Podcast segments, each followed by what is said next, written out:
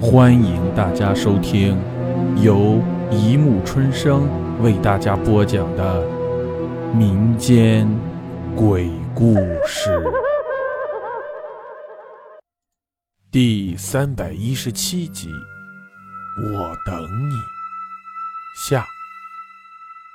早上起来，吴峰打通了张宇的电话，但是却不是他本人接的，是一个四十多岁的中年妇女。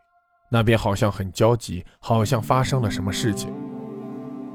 阿姨，我我我找张宇，我是他的好朋友吴峰。吴峰尽量保持平静地说。一阵哭声从电话那边传来，哭得让人有撕心裂肺之感。阿姨，你到。吴峰没有继续说下去，他此时似乎感觉张宇已经和他阴阳隔绝了。张宇出出车祸了。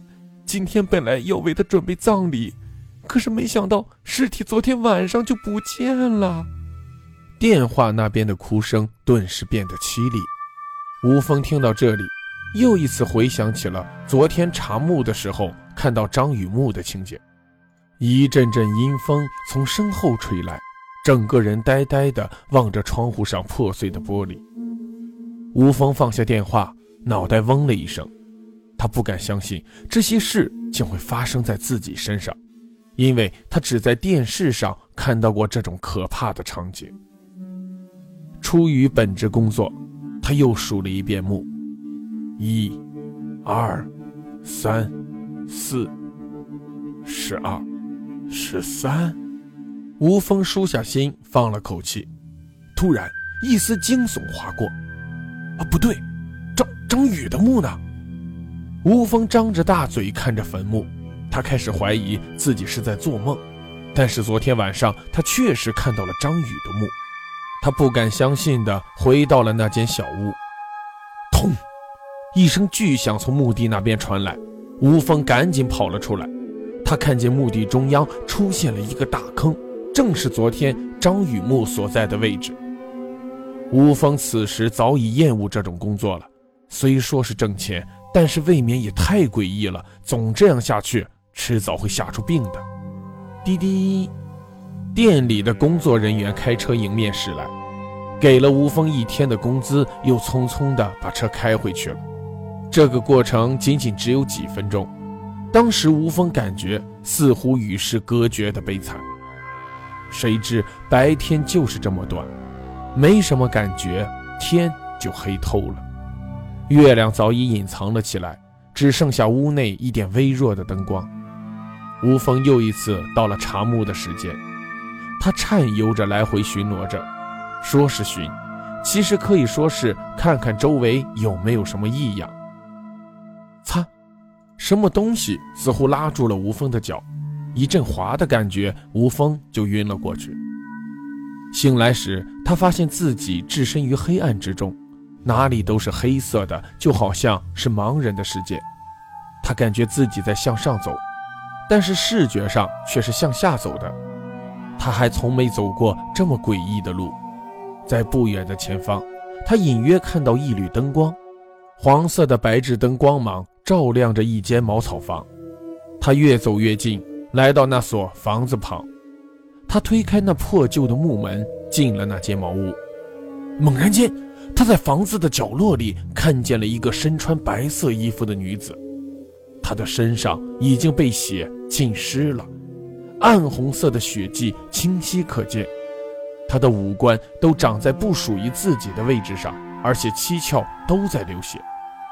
顿时间，脑门上惊出了一身冷汗。吴峰看到房子的正中央有一口大锅，锅里好像煮着什么东西。一阵血腥味随着空气袭来，呕吐感顿时涌上了吴峰的心头。仔细再看锅里，竟然煮着一颗死人头，正咕嘟咕嘟地冒着泡。那个脑袋，竟然就是张宇的脑袋。白色女子用惨白的血丝眼球盯着吴峰，吴峰不敢去看她，一阵阵恐惧涌上心头。他转身飞奔出茅屋，拼命地跑，跑了许久，冷汗与热汗凝成一团，杂乱地交织在一起。没有力气的他渐渐停了下来，他不知道自己跑到了哪里，周围只有一片昏暗。回头时，他看到那个白衣女子手里端着大铁锅向他这边走了过来。此时，他的心跳已经不受控制，身体早已没有跑的力气。白衣女子身影飘忽不定，血泪还在流淌着。吴峰拖着难以动弹的身体，艰难地跑着。后面的白衣女子眼看就要追上来了，吴峰惊慌得不知所措，身体像是跟不上节奏，几步就跌倒在地。白衣女子还在向他这边走来，砰，砰，砰，砰，心跳的节奏越来越快。白衣女子转眼已经来到他的身边。将大铁锅推向了他的嘴边，闻到那气味的吴峰几乎要呕了出来。死人头已经烂了半边脸，而且七窍也在流着血。请你喝汤吧。白衣女子的声音悠远无边，回响无限，很是瘆人。不不不不，不要！啊不不要！吴峰把大铁锅推开。啊！吴峰从睡梦中惊醒过来，看了看表，正是凌晨时分。此时他的脸色苍白，还没有从刚才的阴影中走出来，冷汗早已浸湿了被子，他还在那里不停地喘着粗气。良久过后，才缓过神来。他躺在床上，久久不能入睡，睁着眼睛，心神不宁地看着天棚。忽然，他看到窗外有个影子。正是梦里的那个白衣女子，头发披散着，清晰可见她的血泪还在流淌，玻璃上还时不时的飘来几滴血迹。他害怕的将头捂在被子里，紧紧的闭着双眼，期盼着天亮的到来。这时，一阵凄厉的女人哭声悠远的传来，忽远忽近，飘渺的让人忍不住要尖叫。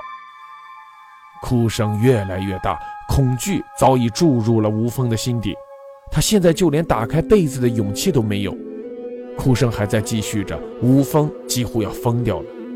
他现在想的是，今天晚上熬过去，明天说什么也不在这里了。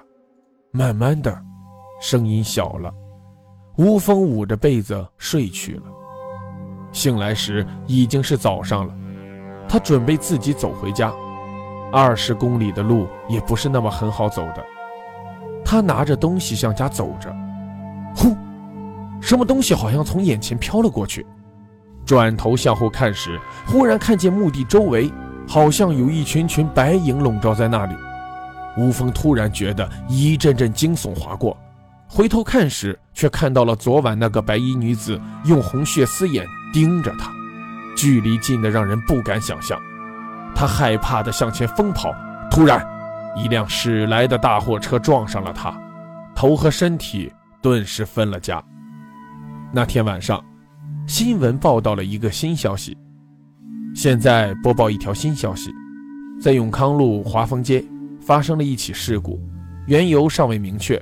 本次事故造成一死三伤，死者叫吴峰。就在那晚，墓地上多了一块矮矮的坟。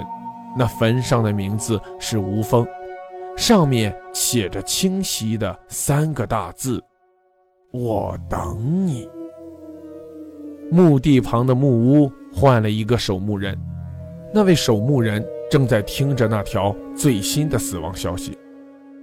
原来，张宇就是上一轮的守墓人。好了，故事播讲完了。